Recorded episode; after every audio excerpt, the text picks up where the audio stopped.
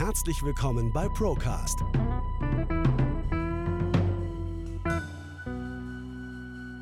Der Podcast der ProLife GmbH. Wir nehmen Sie mit auf eine Reise hinter die Kulissen der Finanz- und Versicherungsbranche. Herzlich willkommen zur ersten Folge im neuen Jahr unseres Broadcasts. Sven, schön, dass wir wieder zusammensitzen. Ich freue mich auf unseren Austausch. Und ähm, wir haben gedacht, wir können heute einen ganz entspannten machen und wir haben gar nicht so viel zu tun, gell? So dachten wir das, ja. Und genau das Gegenteil ist im Endeffekt der Fall. Ja, also anscheinend hat uns der Januar, nicht nur anscheinend, sondern er hat uns mit vielen Themen überrascht, die wir ähm, nicht ja, so auf dem Schirm hatten. Natürlich nicht, die hatte niemand auf dem Schirm. Ähm, die wir heute in einem bunten Potpourri komplett durcharbeiten wollen. Das heißt, wir werden heute viele verschiedene Themen anschneiden und allen Zuhörern und allen Zuhörerinnen empfehle ich, heute vielleicht einen Stift und einen Block zur Hand zu haben, weil es wird um viele Zahlen auch gehen. Gell? Wir haben viele Zahlen mit dabei, jawohl. Ah, an der Stelle möchten wir uns auch bedanken. Unser Podcast hat es Ende letzten Jahres in die Top 100 der deutschsprachigen Finanzpodcasts geschafft. Also auch das ist aller Ehren wert, glaube ich. Ja, dann auch von meiner Seite nochmal vielen herzlichen Dank an alle Zuhörer und Zuhörerinnen. Ja, super. Also bestärkt uns natürlich auch in, unserer, ähm, in unseren Themen und unserer Themenauswahl. Und da wollen wir dann einfach mal ansetzen.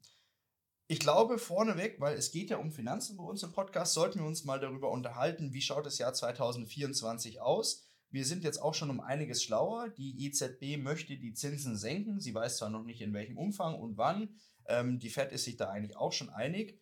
Äh, aber es wird kommen demnächst und die Banken, die antizipieren das Ganze schon und ja, steigen von ihrem hohen Zinsross runter und wollen die hohen Tagesgeldzinsen, die ja bis zu 4% betragen, jetzt äh, peu à peu abbauen. Glaubst du, das ist ein nachhaltiger Trend? Dass es wieder zurückgeht? Ja. Ich denke ja. Weil sobald die EZB runtergeht, also quasi wieder die Zinsen senkt, ähm, werden die Banken das äh, umgehend umsetzen. Da ja. bin ich fest davon überzeugt.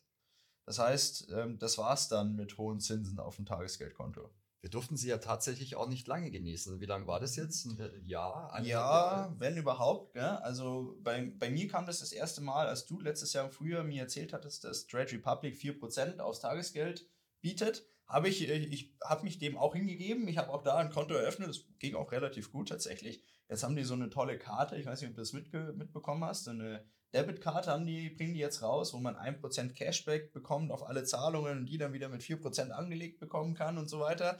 Der ihr Marketing-System ist aber cool, weil ich habe das dann in der App angeboten bekommen, habe gesagt, ja, die Karte hätte ich gern. Ja, sie stehen auf der Warteliste. Und laden Sie mal gern Leute ein, damit sie in der Warteliste weiter vorkommen. Und alle zwei Tage kriege ich so eine Push-Nachricht, laden Sie mehr Leute ein, damit Sie vorankommen. Also gut gemacht.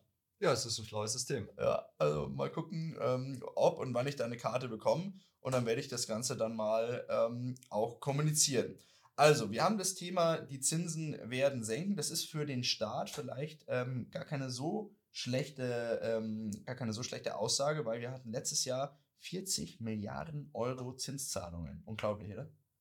Gut, auf der einen Seite das, auf der anderen Seite tut es natürlich auch dem Staat gut, weil die, die Konjunktur wieder angekurbelt wird. Also das heißt, äh, die Leute sind auch sehr, sehr sparsam mit ihrem Geld umgegangen mhm. in der Vergangenheit, weil sie einfach ja nicht wussten, was kommt, was auch verständlicherweise völlig normal ist. Mhm. Und ähm, sie haben ja gesagt, um quasi den Einzelhandel und so weiter wieder anzukurbeln, wäre es natürlich sinnvoll, dass die Leute auch wieder einkaufen gehen. Ja, ja, und auch günstige Kredite wieder bekommen, weil das war jetzt in der letzten Zeit auch quasi nicht mehr vorhanden. Dieses Thema 0% Finanzierung auf dem Fernseher oder sowas. Ich war letztes Mal im Mediamarkt und habe eine Kaffeemaschine angeschaut. Die hätte man auch finanzieren können. Die hätte 50 Euro im Monat gekostet oder so.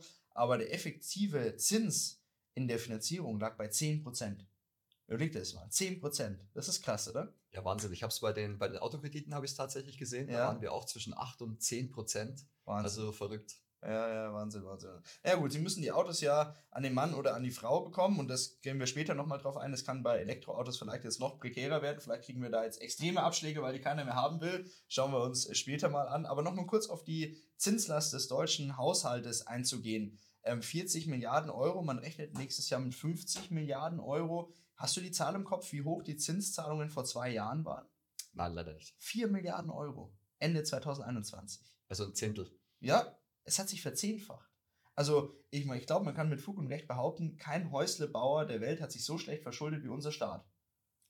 Bestimmt. Oder? Bestimmt also, nicht, nee. äh, so, diese, so kurzfristig finanziert. Österreich hat zum Beispiel schon eine Staatsanleihe mit 100-jähriger Laufzeit rausgebracht und 1% Zinsen.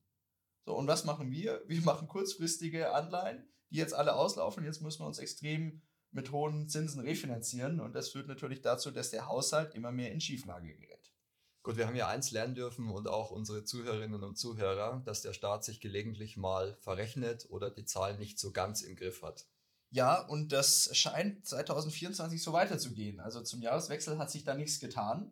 Ähm, das Einzige, was sich getan hat, dass anscheinend es bei dem ein oder anderen Bürger ähm, jetzt auf fruchtbaren Nährboden gestoßen ist und ähm, man dann ja sich bemüßigt fühlt, gegen die aktuelle Regierung in irgendeiner Form äh, zu demonstrieren. Wir haben es Anfang des Jahres gesehen mit den Bauernprotesten. Aber Das war, für mich ist das schon wieder Monate her gefühlt im Kopf. Dabei ist es erst drei Wochen her.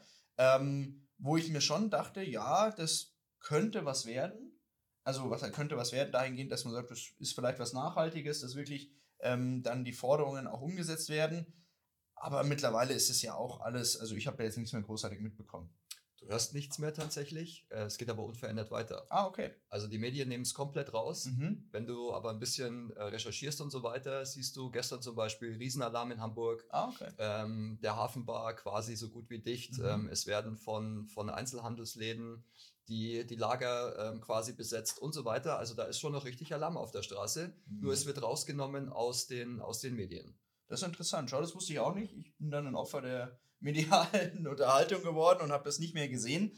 Ähm, ich dachte nämlich, dass es so ein bisschen als ad acta gelegt worden ist, aber sind wir mal gespannt, was da auf uns zukommt. Im Endeffekt, die Bauern hatten ja schon einen Teilerfolg.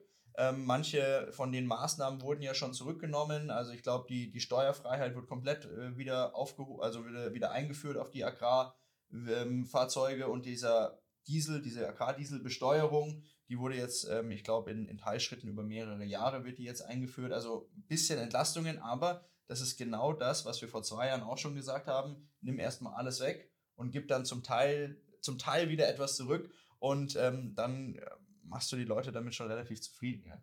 Klar, erstmal das Extremszenario zeigen und dann kleine Brotkrumen hinwerfen und dann ist, ja, ist man oft schon zufrieden. Ja, spannendes Thema auch für unseren Geldbeutel, was das Thema der Politik aktuell angeht. Ähm, ich meine, wir, wir sehen an den ähm, sowohl linken als auch rechten Rändern, dass die Parteien gestärkt werden. Also auf der einen Seite, klar, AfD steht ja im Fokus und äh, alle Parteien, alle Altparteien versuchen ja da irgendeine Form dagegen anzustinken. Auf der anderen Seite, ganz links, äh, Sarah Wagenknecht mit ihrer Partei, die auf Bundesebene auch schon 7, 8 Prozent hat mittlerweile. Also aus dem Nichts heraus, das ist schon durchaus äh, anerkennenswert. Aber man merkt, dass die Leute nach irgendwas, egal ob links oder rechts, streben und dann eine gewisse Sicherheit haben wollen. Und das ist ja einfach nur ein Zeichen dafür, dass es so, wie es jetzt ist, ähm, auch fiskalpolitisch und was das Thema unseres Haushaltes angeht, einfach nicht mehr weitergehen kann. Also was ich schade finde, ähm, ist, dass man nicht, sag ich mal, das, den Grund angeht, Hm. sondern man sagt ganz einfach, man muss die Parteien verbieten oder man muss die Parteien irgendwie schädigen, die jetzt gerade Zulauf haben. Ja. Wieso denkt man nicht drüber nach, weswegen das genau passiert? Das ist ja der Grund. Ich meine, es gibt ja einen Grund, weswegen die Leute sich neu orientieren wollen. klar. Sie wollen eine Veränderung im Land haben. Ja. Und ganz ehrlich, wenn du, wenn du dir die Nachrichten anguckst, dann wundert es mich nicht, warum die Leute sich Veränderung wünschen. Ja, klar, du, die, die Nachrichten, aber natürlich auch das, was in den letzten Jahren passiert ist und was wir schon immer gepredigt haben, es ist teuer geworden.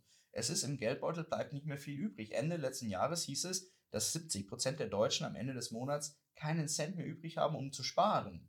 Das heißt, natürlich, irgendwann kommt es bei einem an, dann habe ich vielleicht noch Ersparnisse und dann geht das noch eine Zeit lang, aber jetzt ist es vielleicht im Jahr 2024 so, dass man sagen muss, das war's dann dann mit Urlaub. Das war's halt dann mit mal essen gehen oder sonst irgendwas. Und das erzeugt natürlich Frust. Wenn du irgendwas abgeben musst, was du davor gewohnt warst, erzeugt es ja immer Frust. Also ist ja genauso, wenn du jetzt, äh, keine Ahnung, davor hast ein Fahrrad mit toller Federung und auf einmal musst du auf dem alten Drahtesel fahren, dann findest du es auch nicht toll. So, und so ist das, kann man das auf jede Lebenssituation eigentlich ähm, überspielen dann auch.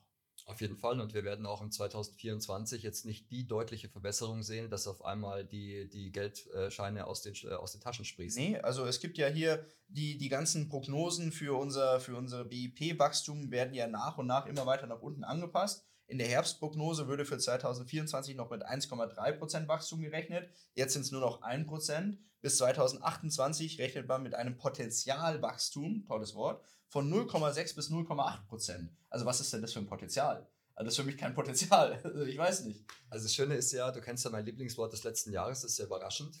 Ja. Und überraschend kam dieses Jahr auch, dass der IFO-Index gesenkt wird. Ja, das, ja, das war auch wieder völlig überraschend. Ja, ja, ja. Ähm, und Deutschland ist, und jetzt ist ja das Jahr auch abgeschlossen, von den G20-Nationen das Land mit dem schwächsten Wirtschaftswachstum. Ganz im Gegenteil, wir haben einen negativen Wirtschaftswachstum, so würde der Habeck das sagen. Wir haben ganz einfach eine ähm, schwächelnde Wirtschaft. So, und wir sind im negativen Bereich, was unser Wirtschaftswachstum angeht. Und das als einzige entwickelte Industrienation im Westen. Können wir wieder zurückführen auf die Politik? Wenn du dir anguckst, wie die Firmen gerade investieren, wie sie agieren und wie sie quasi auch selber ihr Geschäft vorantreiben, dann sagen der Großteil der Unternehmer, wir wissen gar nicht, was morgen ist. Die Bundesregierung weiß selber nicht, was morgen ist. Mhm. Kriegen wir Erleichterungen? Wird es uns schwerer gemacht? Wir wissen nicht, was wir machen können. Und auf der anderen Seite wundern sie sich dann, wenn es irgendwie nicht mehr weitergeht. Ja, Weil natürlich sind die, sind die ganzen Unternehmen und Unternehmer zaghaft mit Investitionen oder verlagern, verlagern ihre Produktionsstätten irgendwo ins Ausland. Und da habe ich letztes Mal ähm, ein gutes Gespräch geführt darüber, mal angenommen, die Politik würde heute wirklich sagen, der Herr, Habeck und der Herr Scholz, die wachen heute Nacht auf und sagen, okay, wir machen alles 180 Grad Wende, wir müssen alles anders machen. Wir müssen Unternehmenssteuern reduzieren, wir müssen für Wettbewerb sorgen, wir müssen Kernkompetenzen subventionieren, wir dürfen nicht mehr das Geld für irgendwelche Radwege in Peru raushauen und machen eine komplette Kehrtwende. Das wird gar nichts helfen. Zumindest nicht kurzfristig. Nein, weil die Unternehmen, der Mittelstand, der jetzt sein Vertrauen verloren hat, teilweise Investitions, Investitionen ins Ausland getätigt hat, Jobs abgebaut hat, Prozesse umgestellt hat, der wird es nicht von einem auf den anderen Tag umändern können.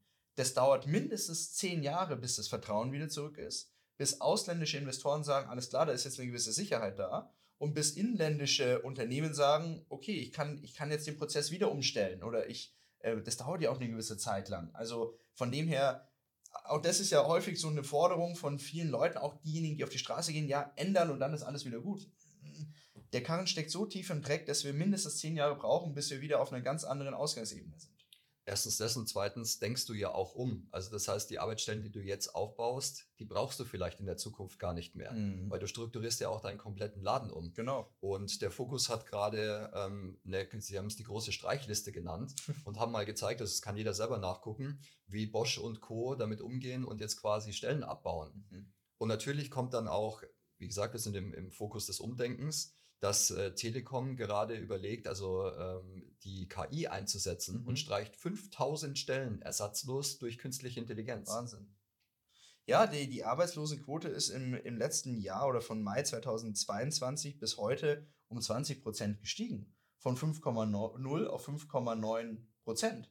So, und ähm, das haben halt auch viele Leute gar nicht auf dem Schirm. 6 Prozent Arbeitslosigkeit ist schon eine Menge. Und wenn ich das vergleiche mit anderen ähm, Wirtschaftsstandorten, wie zum Beispiel die USA, die ja auch gesellschaftliche Probleme hat, und, oder auch ähm, äh, Großbritannien, die vom Brexit betroffen waren, da sind wir mit, mit deutlichem Abstand ganz weit über denen, was die Quote angeht. Und nur mal Japan angeschaut, die haben eine Arbeitslosenquote von 2,4 Prozent, also quasi Vollbeschäftigung. Und das Interessante an Japan ist, die haben nie die Zinsen äh, angehoben. Die hatten zwar auch das Thema Inflation, die haben aber nie die Zinsen angehoben, weil sie gesagt haben, das sind immer nur exogene Faktoren gewesen, äh, Gaspreis, Ölpreis etc. Das hat nichts mit unserer intrinsischen Wirtschaftskraft zu tun. Ähm, haben die Zinsen diesbezüglich nie ansteigen lassen und haben jetzt wieder das Thema, dass sie bei einer Inflationsrate von knapp 2% sind, ohne dass sie ihre Wirtschaft mit steigenden Zinsen und zu hohen Kapitalkosten kaputt gemacht haben. Also auch so kann es gehen. Gut, genau das, was du gerade gesagt hast, waren ja auch bei uns die Spitzen. Es Ja. war Energie, Lebensmittel etc. Das waren ja genau die Spitzen, wo wir die höchste Inflationsraten hatten. Ja, richtig.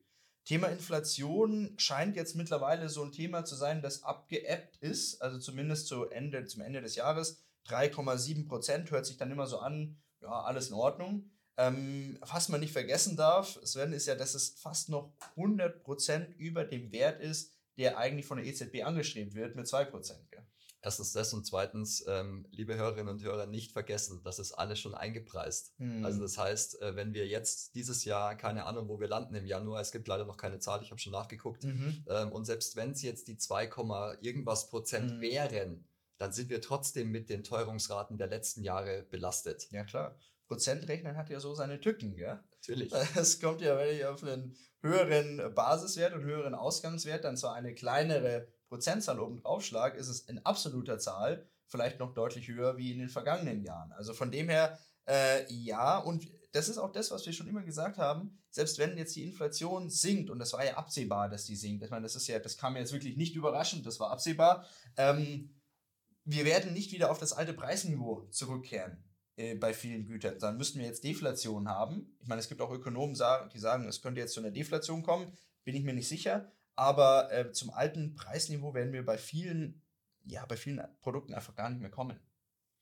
Nee, ich denke auch, dass das, äh, du hast ja vorher von dem Fahrrad gesprochen mit, Ja. der, mit der Federung und dann wieder auf den alten Esel zurück. Ja. Ich glaube, so kannst du es tatsächlich auch da, äh, da sehen, weil äh, es ist ja auch immer die Angst da, Mhm. quasi wenn wir wieder dahin zurückfallen. Es sind ja viele Unternehmen auch verschwunden. Ja, das, ist, das haben wir auch nicht mehr auf dem Schirm. ja, ja. Wie viele Insolvenzen, wie viele Unternehmen einfach aufgehört haben zu arbeiten, Zu äh, zu produzieren. Also das, äh, das darf man ja auch nicht vergessen. Ja, ja, ja, das stimmt. Also ich habe hier auch mal Zahlen mitgenommen. In den letzten zehn Jahren ist die Anzahl der Unternehmen in Deutschland von 4,5 auf 3,9 Millionen Unternehmen gesunken. Also 600.000 Unternehmen, die in den letzten zehn Jahren äh, aufgehört haben zu produzieren. Ähm, die sind nicht alle insolvent gegangen, sondern ein Großteil davon hat tatsächlich einfach aufgehört.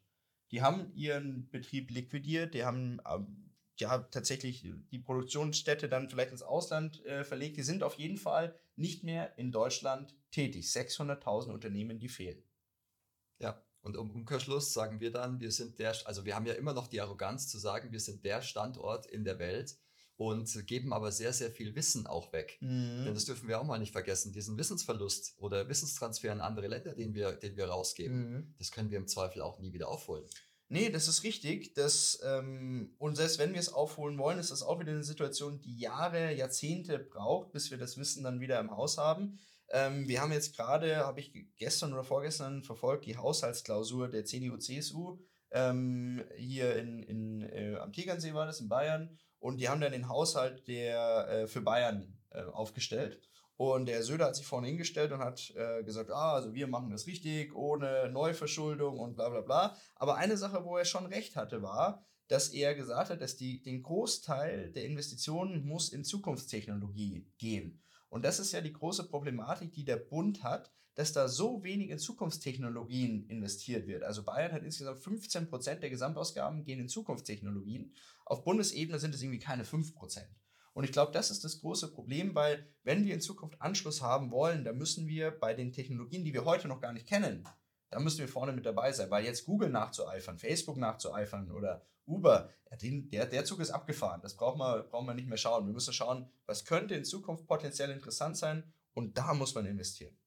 Das ist das eine. Und dann, ähm, da gebe ich dem Söder auch recht, ähm, er hat ja auch über das Thema Bildung gesprochen. Mhm, genau, Weil du kannst ja nur Zukunftstechnologien tatsächlich entwickeln, wenn du auch die Leute hast, die die, die, die Bildung dazu haben. Richtig, ja. Also wir müssten ja viel weiter vorne beginnen, auch bei dem Thema Bildung. Ja. Weil wenn du siehst, was wir gerade im Moment für Defizite haben, genau in dem Bereich. PISA-Studie. Ja. PISA-Studie etc., wo wir gerade hinterherhinken. Ja. Ähm, auch das ist so. Da waren wir viel zu lange, viel zu arrogant und eitel, Mhm. dass wir gesagt haben, nee, wir sind hier die Macher in der Welt. Äh, Puh, also die PISA-Studie darfst du dir nicht angucken. ja, wir sind Zweiter von hinten.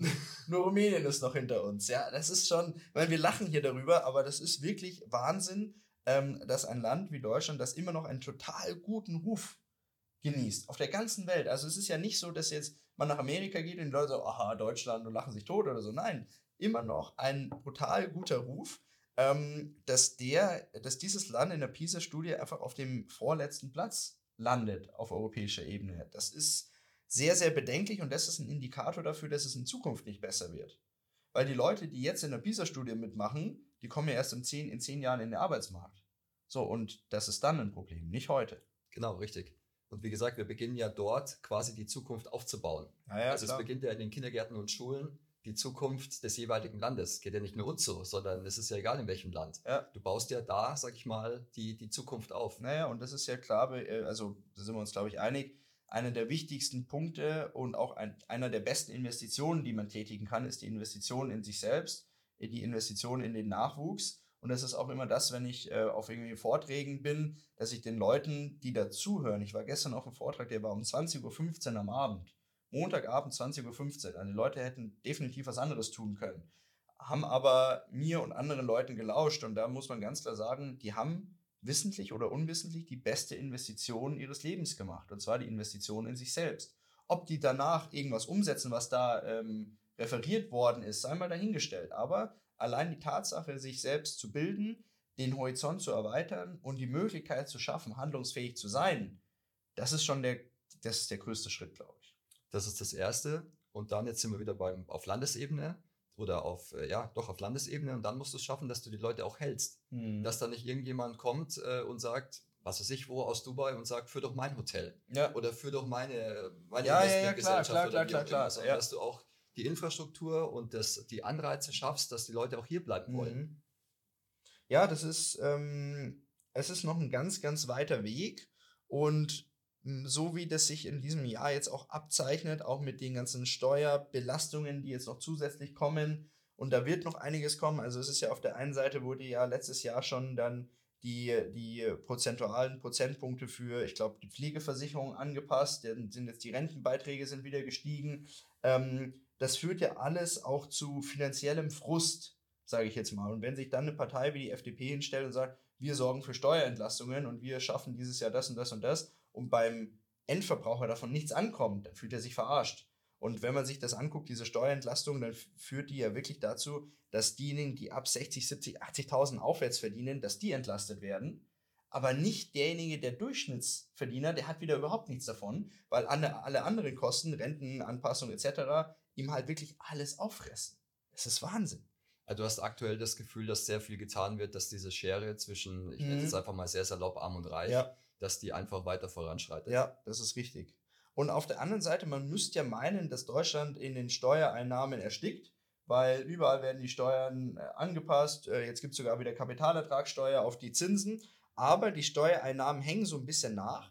Denn im Jahr 2023 hat der Bund und die Länder knapp 2% mehr Steuern eingenommen als 2022.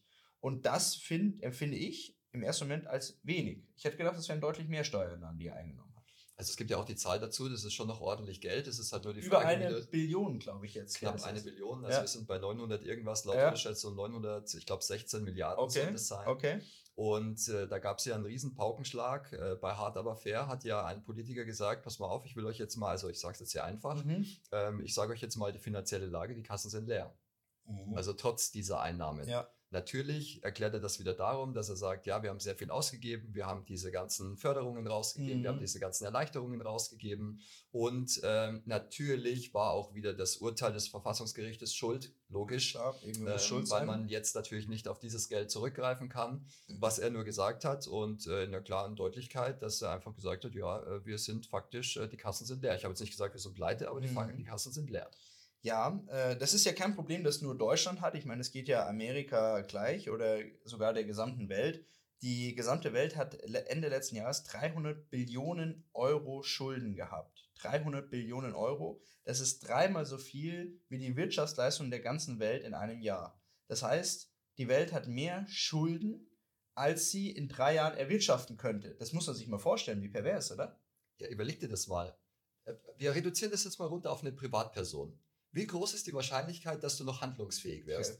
Null. Die Wahrscheinlichkeit wäre bei null Prozent. Genau. Und im Endeffekt, das funktioniert ja auch nur deswegen, weil wir auf der ganzen Welt Handel betreiben mit Fiat-Geldwährungen, die keine Sicherheit bieten. Und deswegen kannst du ja Schulden noch und nöcher machen und das Geld zur Verfügung stellen, weil du ja keine Basis, keine, keine Basis hast, auf der die ganze Währung basiert. Hätten wir jetzt eine goldgedeckte Währung oder zumindest eine Handelswährung zwischen Nationen oder wie die BRICS-Staaten das ja planen durchzuführen, dann würde das ja gar nicht gehen weil die Staaten würden irgendwann sagen, boah, ich kann mir das ja gar nicht mehr leisten, ich habe die Goldreserven dazu gar nicht. Entweder würde die, die Währung extrem aufwerten oder man könnte in der Form einfach gar nicht Schulden aufbauen. Es würde de facto nicht gehen. Aber 300 Billionen Euro Schulden in der ganzen Welt, das ist schon verrückt. Gut, wir haben ja auch so eine Nachrichtenamnesie. Wenn du überlegst, was letztes Jahr alles passiert ist Ja. und was wir als völlig normal wieder abtun, Ja. überleg mal, wie viele Banken letztes Jahr kaputt gegangen Ja. sind. Zweitgrößte Bankenpleite Amerikas. Genau. Heute redet keiner mehr drüber. Habe ich nicht annähernd so empfunden. Nee, jetzt ist es auch vorbei. Also man hat das nicht mehr im Kopf. Nee, Nur wenn du darüber nachdenkst, dass dieses, weil du vorher das angesprochen hast, dass das alles mehr oder weniger eine Luftnummer ist. Mhm. Es ist ja überall gleich. Ja, ja, klar. Bilanzen, Ja. ähm, dann diese ganze, dieses Fiat-Geld und Ja. das, was du alles Ja. gesagt hast. Das ist ja alles eine riesengroße Illusion. Anders kannst du es ja nicht Das ist nennen. eine riesengroße Illusion. Und die ja. Frage ist, wann geht der Nebel mal weg und was passiert, wenn der Nebel dann weg ist? Ja, ja, das ist richtig. Und ähm, auch das Thema, die USA hat letztes Jahr 12% ihrer gesamten Staatsverschuldung allein im Jahr 2023 getätigt. Also die USA gibt es seit, keine Ahnung, äh, mit der Fed 1912 oder sonst irgendwas. Und in den letzten 100 Jahren haben die Schulden aufgebaut. Und allein in einem Jahr haben die 12% ihrer Gesamtschulden aufgebaut. Im letzten Quartal 3% ihrer Gesamtschulden. Unglaublich. Also das ist eine exponentielle Kurve. Natürlich steht Amerika jetzt gerade eben besser da wie, wie Europa, aber auch nur deswegen, weil sie halt unfassbar viel Geld da reinpumpen in die Wirtschaft und deshalb auf Lasten ihres Dollarsystems. Gut, die können sich es erlauben, weil die ganze Welt in Dollar verschuldet ist. Das heißt, bei denen geht das. Aber wie lang noch ist die Frage? Die BRICS-Staaten, die BRICS-Plus-Staaten werden immer selbstständiger, immer stärker. Über 20 Länder, die da immer noch rein wollen in die BRICS-Plus-Staaten. Also das ist schon auch mit der ganz, ganz heißen Nadel gestrickt. Erstens das und zweitens tun sie natürlich auch alles dafür, um, wie soll ich denn das jetzt sagen, Einnahmen zu generieren. Mhm. Jetzt muss ich sehr vorsichtig sein. Der Bezug von Energie hat sich einfach verschoben von einem Land in die USA. Richtig. Jetzt, um es vorsichtig zu formulieren. richtig, ja. Und äh, wir, wir haben inzwischen den größten Bezug eben aus den USA, Mhm. was auch das Thema, das Thema Gas anbelangt Mhm. und so weiter. Und jetzt gab es ja dann vor kurzem einen Paukenschlag, wo es dann hieß, also diese, diese Zufuhr von Gas soll ja tatsächlich reduziert oder sogar eingestellt werden. Genau, richtig. Ja. Also wir haben eine Riesenabhängigkeit geschaffen, haben uns auf ein, wieder mal auf ein Pferd fokussiert. Ja. Und das Pferd sagt jetzt einfach, oh, ich lahm vorne rechts ein bisschen, Ja. ähm, vielleicht kann ich nicht mehr ganz so viel liefern oder nicht mehr ganz so schnell reiten. Richtig, ja. Und das ist auch eine Sache, die meiner Meinung nach viel zu wenig Beachtung findet. Das Thema, dass wir uns extrem abhängig gemacht haben von LNG-Exporten aus der, ähm, aus der USA. Und jetzt der Herr Biden sagt, ja, wir müssen mal schauen, ob das klimatechnisch überhaupt noch in Ordnung ist. Jetzt stell dir mal vor, der Herr Trump kommt als Präsident wieder an die Macht, was nicht ganz unwahrscheinlich ist. Noch unberechenbarer und es, man könnte sich auch vorstellen, dass der das vielleicht als Druckmittel einsetzt und sagt, du, pass mal auf, lieber Europa, wenn ihr nicht so wollt wie wir, dann drehen wir hier drüben mal den Hahn zu und dann könnt ihr mal gucken, wo ihr euer Gas bekommt. Auf jeden Fall. Und wie du schon gesagt hast, er räumt ja gerade da drüben eine Vorwahl nach der anderen ab. Ja. Und zwar richtig. Also jetzt Ja. nicht nur so knapper Ausgang, sondern die Wahrscheinlichkeit, also dass er ins Rennen geht, ist sowieso gegeben. Klar. Und ähm, dass er vielleicht nochmal den Sitz bekommt, den äh, sieht auch sehr, sehr danach aus. Schaut sehr danach aus, ja. Und ähm, so eine Sache wie das letzte Mal, dass äh, das bei den Wahlen nicht mehr, wie gesagt, der kann ja keine Partei ergreifen, aber dass es so ungeordnet abläuft wie das letzte Mal, ich glaube, das würde das amerikanische Volk nicht nochmal mit sich machen lassen. Im Zweifel, das heißt, wenn er kandidiert und dann auch wirklich, so schaut es ja jetzt aus, die äh, große Mehrheit bekommt, dann bin ich schon relativ sicher, dass er da an die Macht kommt. Das würde wahrscheinlich geopolitisch heißen, weniger Stress, weil er ja immer sagt, er würde den Ukraine-Russland-Konflikt in 24 Stunden beenden. Äh, Das mag vielleicht sogar sein, aber es würde auf jeden Fall für die Weltwirtschaft deutlich mehr Unsicherheit bedeuten, weil man halt nicht wieder weiß, gibt es irgendwelche Sanktionen, gibt es irgendwelche Zölle, vielleicht wieder auf die deutsche Automobilwirtschaft, die ja mit immensen Zöllen während der Trump-Präsidentschaftszeit belegt worden ist. Ähm, aber gut, äh, die deutschen Automobilhersteller ist ja so eine zusätzliche Sache, kommen wir später nochmal drauf.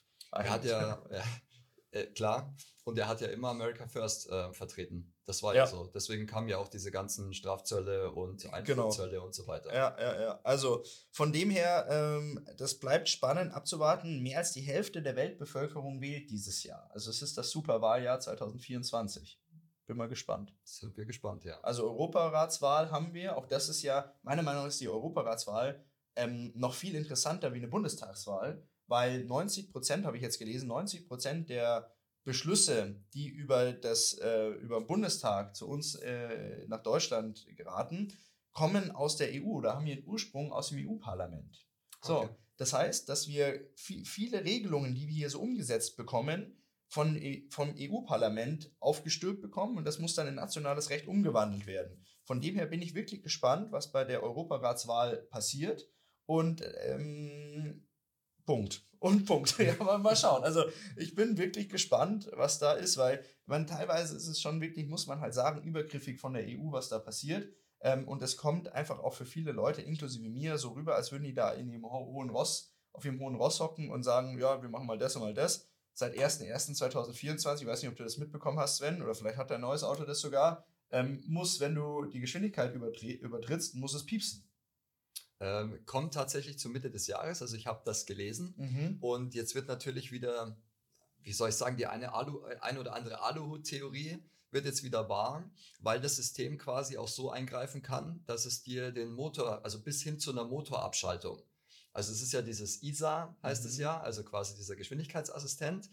Ich stelle mir das relativ spannend vor. Ich habe mir mal so ein Szenario vorgestellt. Du überholst jetzt einen LKW mhm. und dann sagt dein Motor, oh, du bist jetzt aber 3 km/h drüber.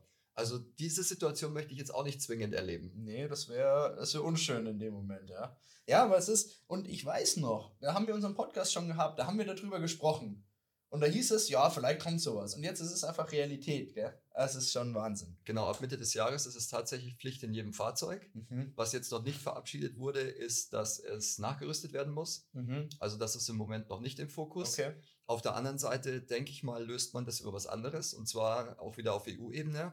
Ist jetzt gerade ähm, beschlossen worden, dass man darüber nachdenkt, Fahrzeuge, die älter sind als 15 Jahre, mhm. als sogenannte Abfallfahrzeuge zu sehen wenn sie eine hohe Laufleistung haben und eben dieses Alter überschritten haben. Also dann würde quasi, wenn dieses Gesetz in Kraft treten würde, bestimmt werden, ob ein altes Fahrzeug noch repariert werden darf oder nicht. Man spricht aktuell von größeren Eingriffen, also Motortausch, Getriebetausch, aber es können auch andere Sachen sein. Und so kriegt man natürlich im Sinne des äh, Umweltschutzes mhm. und der zukünftigen Mobilität das so geregelt, dass man ganz einfach sagt, okay, die Autos verschwinden nach und nach.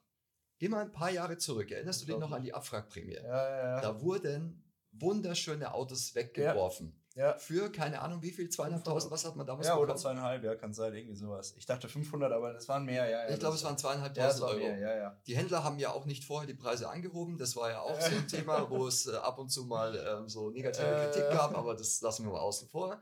Und, bei den E-Autos jetzt. genau, so wie es jetzt mit den E-Autos passiert. Äh. Habe ich übrigens auch was Spannendes gelesen der ID3 äh, wird 10.000 mhm. Euro billiger angeboten als mhm. letztes Jahr. Ja, ist total. 10.000 ja, ja. Euro. Nochmal zusammengefasst. Man will E-Mobilität nach vorne bringen, man will alte Fahrzeuge wegbekommen. Gleichzeitig hast du diese ganze Technologie, die es, wenn gewünscht, ganz einfach macht, irgendwelche Kontrollen einzuführen. Mhm. Allein ein Schild. Ich weiß nicht, ob du schon mal mit diesem komischen Geschwindigkeitsassistenten gefahren bist und dann dein Schild, also ein Schild von der anderen Straßenbahn einfach in, das, in deine Straßenseite reinkam. Ja. Dann bremst dich die Karre einfach runter von 150 auf 60, ja, weil es das gerade geil findet. Hey, das, das ist ein Wahnsinn und du weißt nicht, was los ist, weil es ist kein Mensch vor dir. Wenn sowas in dieser Technologie passiert und es kann immer passieren, ja, dann besten Dank. Ja, und dann muss nur einmal was passieren, dann wirklich mit, äh, mit Opfern oder sowas, dann ist, äh, dann wird es schwierig dann in der Argumentation auch, ob sowas äh, für die Zukunft weiter haltbar ist. Gell? Es ist aber, ja tatsächlich dafür gedacht. Ja, diese ganzen ja, ja stimmt schon, stimmt schon. Aber jetzt, wo ich nachdenke, ich war jetzt die Woche in Dresden, das Wochenende, und war da im, im ähm, DDR-Museum für Verkehrs, Verkehr, Verkehrsmuseum, DDR-Verkehrsmuseum war ich da.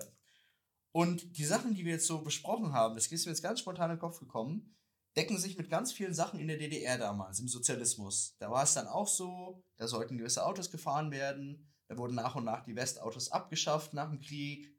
So, dann wurden die Westautos abgeschafft, dann durfte man nur noch den bestellen und dann gab es nur noch die. Dann wurde diese Technologie, in dem Fall Zweitaktmotor, als die Technologie ähm, angesehen und die wurde auch strikt durchgezogen bis 1989, wo die ganze Welt schon Viertaktmotoren gefahren ist und die ganze Welt schon wusste, Zweitaktmotoren ist die Umweltsau schlechthin, ähm, wurde stur dran festgehalten. Und die Parallelen, die es gibt, die sind schon da zu sagen, alte Autos weg, wir haben nur dieses eine Thema Elektromobilität, das ziehen wir durch, komme was wolle.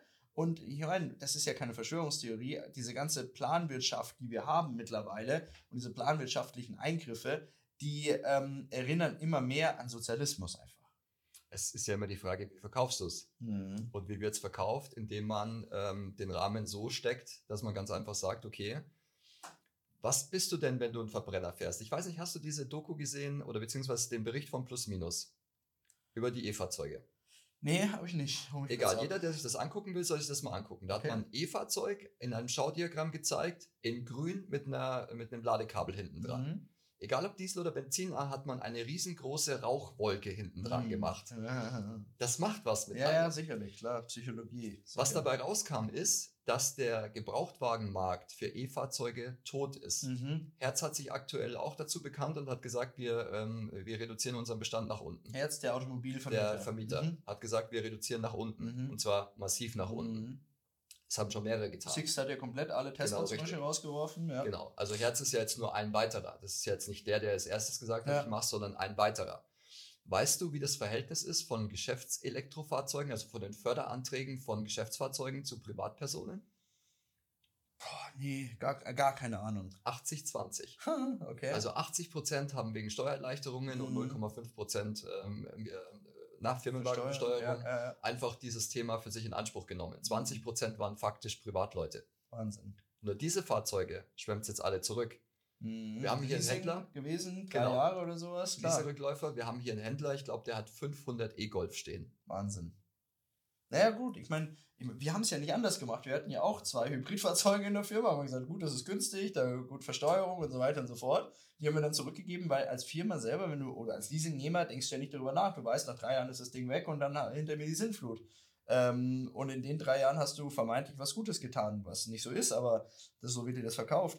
Und dann hast du die Dinger da rumstehen, die nicht verkauft werden.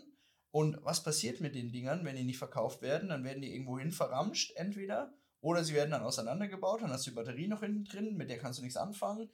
Also es ist, ähm, du hast mir einen Artikel geschickt, Sven, den habe ich nochmal durchgelesen, weil ich den sehr ähm, interessant fand. Der Chef von Toyota, ich glaube Akido Toyota, weiß nicht, wie man den ausspricht, äh, hat, äh, und das ist ein ganz, ganz interessanter Mann und im Endeffekt ja auch der Vorstandsvorsitzende des größten Automobilkonzerns, also der wird schon was auf dem Kasten haben, familiengeführt immer noch, ähm, hat gesagt, dass er dem Elektroauto weltweit nicht mehr Marktanteil wie maximal 30 Prozent zurechnet. Und das ist schon eine sehr ähm, hochgegriffene Prognose, hat er gesagt.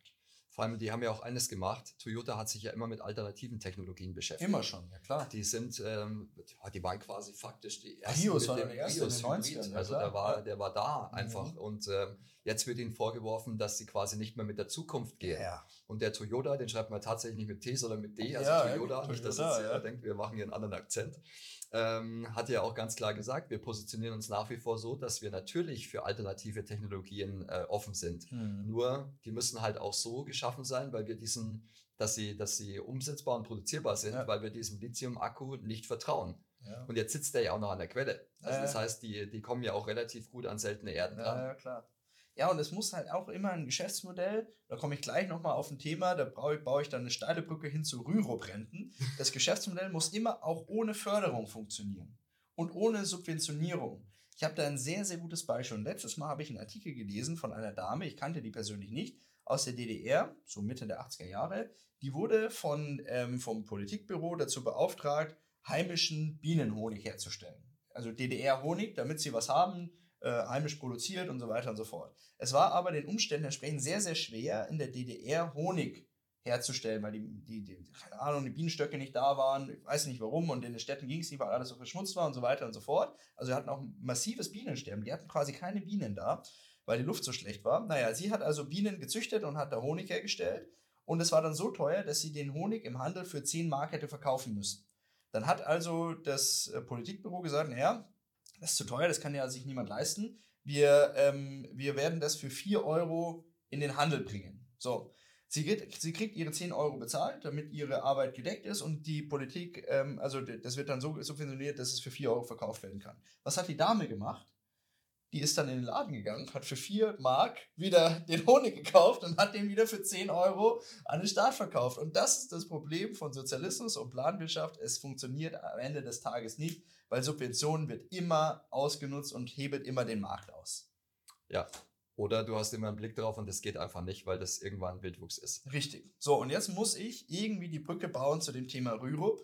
Ähm, aber auch da war, das war jetzt eine ganz spannende Studie, die hast auch du mir geschickt, Sven. Ähm, Rürup-Renten lohnen und Riester-Renten lohnen sich in der Regel nicht. Gerade kaufkraftstechnisch dann auch nochmal gesehen ähm, ganz, ganz schwache Rendite und auch da haben wir einen Subventionsfaktor drin mit Steuervorteilen oder ähm, Zulagen, aber auch die reichen nicht aus, um da wirklich eine tolle Rendite darzustellen. Sven, vielleicht erzählst du noch mal ganz kurz zu dieser Studie etwas. Genau, also man hat quasi über 100 Verträge unter die Lupe genommen. Also es war eine unabhängige äh, Organisation, mhm. die das sich quasi angeguckt hat. Und die Zielrendite waren quasi 2%. Die hat man deswegen genommen, weil man einfach gesagt hat, okay, das ist der EZB-Kurs. Mhm. Also 2%. Inflation, ja. Unter uns gesprochen, dann habe ich ja nichts gemacht, außer Geld getauscht. Ja dann habe ich diese 2%. Ähm, ehrlicherweise, wie du schon gesagt hast, ist es auch gerechnet ohne Subventionen. Mhm. Selbst wenn man alles berücksichtigt, also wenn man sagt, man nimmt die, man nimmt die ähm, Subventionen raus mhm. und rechnet nur, was der Vertrag, also mein Geld tatsächlich macht, ohne Subventionen, dann haben es, glaube ich, zwei Verträge tatsächlich auf 2% geschafft von 113 und das, der, das große Mittel war bei 1% und bei Riester-Verträgen sogar bei 0,8%. Wahnsinn. Also Rürup 1, mhm. ähm, Riester 0,8 und wenn du das dann umrechnest, ähm, dann haben sie gesagt, also die Studie besagt dann, wenn du dein Geld wieder zurück willst, dann musst du bei dem Rürup-Vertrag 99 werden mhm. und bei einem Riester-Vertrag 100. Wahnsinn. Und das sind Zahlen, ich gönne es allen, ja, ja, abgesehen davon, ja, ja. sollen 150 Jahre alt werden, alles super. Ähm, nur die Frage ist, wie sinnvoll ist dieses Produkt? Fazit war, dass sich quasi das nicht mehr beatmen lässt. Also mhm. Riester Rürup so eigentlich nicht darstellbar mhm. ist. Und trotzdem ist ja letztes Jahr ein Ausschuss äh, zu der Meinung gekommen, doch, doch, das, das passt macht schon noch und wir lassen das weiterlaufen. Das macht eine Menge Sinn. Ja, es ist schon wirklich verrückt. Also wenn man sich diese, diese Zahlen vor Augen führt und dann auch nochmal sieht, das wusste ich bis dato auch nicht, dass die Versicherungswirtschaft andere Sterbetafeln verwendet, wie die offiziellen Sterbetafeln von der Bundesrepublik Deutschland und einfach mal den Leuten drei Jahre mehr Lebenszeit im Durchschnitt gönnt, einfach weil sie sagen, ja Leute, die fürs, Altersvors fürs Alter vorsorgen, leben länger, also völlig aus der Luft gegriffen. Im Endeffekt ja nur deswegen, damit man die Verrentungsphase verlängern kann und den Rentenfaktor nach unten anpassen kann, dann ist es wirklich eine, ja, eine Sauerei auf gut Deutsch. Und man muss wirklich, unser Appell an der Stelle, man muss wirklich alles durchschauen und selbst wenn Steuervorteil drin ist, selbst wenn Zulagen drin ist, ich habe schon so viele Verträge gesehen, die selbst mit Zulagen nicht über ein, zwei Prozent kommen. Und da muss er sich schon die Frage stellen, macht das Sinn? Es gibt ja sogar einzelne Verträge, ähm, die werden von der, von der Sterbe, also von der eigenen Sterbetafel des Versicherers auf 110 bis 120 Jahre quasi angesetzt. Damit das anders darstellt. Da wäre ich auch gern versichert. Werde ich dann auch so alt oder wie schaut das dann? Probier's. ah, okay, ja, okay. Vielleicht muss ich da mal was abschließen, damit ich wirklich äh, da mal äh, einen tieferen Einblick bekommen. Ja, also. Zweifel weißt du es eh nicht. Nee, nee, das stimmt, ja. Und wenn ich es dann rausfinde, dann ist es zu spät. Genau. also von dem her, wir wollen ja immer positiv rausgehen aus dem, aus dem Podcast. Also hier nochmal äh, eine ganz wichtige Sache. Ein Thema, das wir trotzdem nochmal ansprechen müssen, das würde ich sagen, machen wir als letztes Thema, Krankenstand in Deutschland auf dem Rekordniveau. Gell? Wahnsinn. Ja, also durchschnittlich hat ein Arbeitnehmer 20 Krankheitstage. Wahnsinn. Und äh, jetzt hat man eine Analysestudie gemacht und hat dann gesagt, okay, im Endeffekt ist die Rezession, in der wir gerade stecken, also wir sind ja weder mhm. in der mhm. Inflation noch Deflation, mhm. sondern wir mhm. stecken ja aktuell laut, äh, laut Experten in der Rezession mhm. und die hätte man vermeiden können, wenn der Krankenstand in Deutschland nicht so hoch gewesen wäre. okay, höre ich auch das erste Mal. Meinen die das ernst oder? Das ist tatsächlich ernst, ja. Okay. Das ist jetzt auch nicht irgendwie so, ähm, ja, so ein 0815-Blatt, das das veröffentlicht hat, sondern ja. das stand sowohl in der Welt als auch ähm, beim, beim Fokus oder okay. äh, ich glaube Fokus war Aha. es noch. Und da hat man das eben festgestellt, dass A, Steuereinnahmen von 15 Milliarden Euro fehlen mhm. aufgrund dieser, dieser Krankheitstage, dass 6,8 Prozent äh, Krankenstand war tatsächlich in der, in der Stahlindustrie. Mhm. Und ähm, dann hat man das mal so auseinandergefriemelt und hat einfach gesagt, 0,5 Prozentpunkte hätte das tatsächlich ausgemacht, wenn der Krankenstand nicht gewesen wäre. Ja, hätte, hätte, Fahrradkette. so kann man natürlich auch auf die eigene Misswirtschaft dann immer davon ablenken, wenn man dann andere Faktoren ranzieht. Sicherlich hat es eine ökonomische Auswirkung, gar keine Frage. Der hohe Krankenstand, wieso der jetzt auf einmal äh, zum Tragen kommt, ähm, das kann sich vielleicht jeder selbst denken oder auch nicht. Aber ähm, das ist prekär, das ist so. 20 Krankheitstage sind viel. Ähm, wenn man da mal überlegt, dann fehlt ein Arbeitnehmer im Durchschnitt dem Arbeitgeber einen ganzen Monat lang. Ein Monat. Ja. Und was für mich sehr erschreckend ist, ist, dass auch Teile davon oder große Teile davon ähm, psychisch sind. Ja, Wahnsinn. Und das ist natürlich schon so ein Thema, das führe ich auch wieder zurück auf die einzelnen Situationen der Menschen. Ja. Weil wenn du, sag ich mal, heute wir sind ja sehr sicherheitsbedacht mhm. und sehr mhm. sicherheitsbewusst. Und wenn das nicht mehr gegeben ist, dann klar, dann bist du im Kopf und dann macht er vielleicht Dinge, die du gar nicht willst und ja. die wirken sich wieder auf deinen Körper aus und dann bist du halt einfach ähm, ja nicht mehr nicht mehr zu gebrauchen. Ja, stimmt. Das ist das ist durchaus richtig und da äh, wird die Gesamtsituation definitiv auch einen Teil dazu beitragen, dass eben diese psychischen Erkrankungen dazunehmen und diese ganzen ja verschiedenen Einflussfaktoren von außen, die ja immer inflationärer werden. Also wenn wir uns mal überlegen. Ähm, 2020, 21, das war schon Wahnsinn. 22, 23, es wird immer schneller, immer mehr, immer auf einmal. So, allein die letzten drei Monate Haushaltskrise, Bauernproteste, hier das Thema Israel unten, äh, Ukraine haben wir auch noch. Es, ist, es wird zu viel. Und wenn man sich davon nicht distanzieren kann und wenn man dann vielleicht auch zu viel Nachrichten konsumiert, ich will gar nicht Medien sagen, sondern wirklich Nachrichten, die ja häufig sehr, sehr ja, einen negativen Touch auch haben, weil ja nur das berichtet wird, was nicht funktioniert und was alles schlimm ist auf der Welt, dann kann das natürlich einem zu Schaden machen. Und wenn man jetzt nochmal schaut, im Durchschnitt 20 Tage, die jemand fehlt, dann hat der vielleicht noch irgendwie 25 Tage Urlaub oder so, dann ist der zweieinhalb Monate im Jahr nicht produktiv. So, zweieinhalb Monate im Jahr nicht produktiv. Kann sich das eine Volkswirtschaft erlauben? Wohl eher nicht. Auch das haben sie ja hochgerechnet. Da fehlt ein dreistelliger Milliardenbetrag. Ja. Also, das ist ja auch so ein Thema. Es hat ja nicht nur Auswirkungen auf den Staat, also Na nicht nur auf die Steuereinnahmen, sondern es hat ja auf die Unternehmen selber eine große Einwirkung. Ja. Und ähm, das macht, wie gesagt, einen dreistelligen Milliardenbetrag aus. Mhm. Die höchsten Krankheitstage, das muss man auch ehrlicherweise sagen, sind ja also von der Berufsgruppe her bei den Beamten tatsächlich zu verzeichnen. Und das Allerinteressanteste ist, diejenige äh Berufsgruppe, die am meisten Krankheitstage hat, ich glaube fast 40 Tage im Jahr, waren die Knöllchenschreiber, ich sage es jetzt mal so despektierlich, so die Knöllchenschreiber in Berlin. Die hatten die höchsten Krankheitstage im Jahr 2023, fast 40 Tage oder so waren das. Okay. Ja. Führe ich jetzt vielleicht, also ich weiß es nicht, aber führe ich vielleicht auch auf die, auf die psychische Belastung zurück? Weil, wenn die erwischt werden, wenn sie das Knöllchen dahin hängen, dann geht es denen auch nicht so wirklich gut. Nee, gerade in Berlin, glaube ich, macht es dann auch wenig Spaß, sich damit jemanden auseinanderzusetzen. Das, äh, ja, das stelle ich mir spannend vor. Ja, das ist richtig, das ist richtig. Okay. Sven, ich glaube, wir haben so ziemlich die wichtigsten Themen durch, oder? Was sagst du, sollten wir noch ein Thema ansprechen? Ich meine, wir könnten noch eine Stunde da sitzen mit den Informationen, die wir haben. Aber äh, hast du noch eine Sache, wo du sagst, die brennt dir unter den Nägeln, die sollten wir noch mal thematisieren? Ich habe zum Abschluss habe ich noch eine, eine Schätzfrage für dich. Und zwar, die, die Bild hat den, den Fat Cat Day, nennt sich das hat die quasi rausgegeben und Fat äh, Cat Day heißt einfach, wann hat ein Manager im jeweiligen Land, also USA, Deutschland, mhm. wo auch immer, quasi erreicht, was der Durchschnittsverdiener im Land an Einkommen hat. Also wie lange braucht es? Genau, wie lange braucht es? Also okay. wir nehmen einfach mal Deutschland. So wie, dieser, so wie dieser Earth Day, wie lange braucht es? Also bis wie lange im Jahr kann ich von den jeweiligen nachwachsenden Ressourcen im Jahr leben? Also bis zu Stichtag X zum Beispiel. Genau, und da okay. ist es so, ab wann hat der Manager quasi den Jahresverdienst eines Arbeitenden okay. in diesem jeweiligen Land. Verstanden. Okay. Ähm, also wir haben, ähm, nehmen wir einfach mal Deutschland. Das mhm. durchschnittliche Jahresgehalt ist 50.000, also 49.260. Mhm. Wie lange braucht ein Manager in Deutschland, um das zu erzielen oder zu erreichen? Manager wahrscheinlich jetzt so DAX-Vorstände oder sowas wahrscheinlich. Zum Beispiel. Okay. Hm was wird der brauchen? Der verdient, keine Ahnung, äh, also verdient, keine Ahnung, vielleicht 12 Millionen, dann ist es eine Million im Monat, 500.000. Nee, die verdienen hier so viel. Ich hätte es mal eine Woche gesagt. Also tatsächlich sind es sechs Tage? Ah ja, okay, also wir brauchen sechs Tage. Gar nicht so schlecht. Und das durchschnittliche Gehalt eines Top-Managers in Deutschland liegt ja. bei 3,3 Millionen. Ja, ich war mit 12 Millionen ja viel zu weit weg. Was habe ich denn für Vorstellungen? Jetzt nehmen wir die USA, da ist das Durchschnittsgehalt 20 Millionen.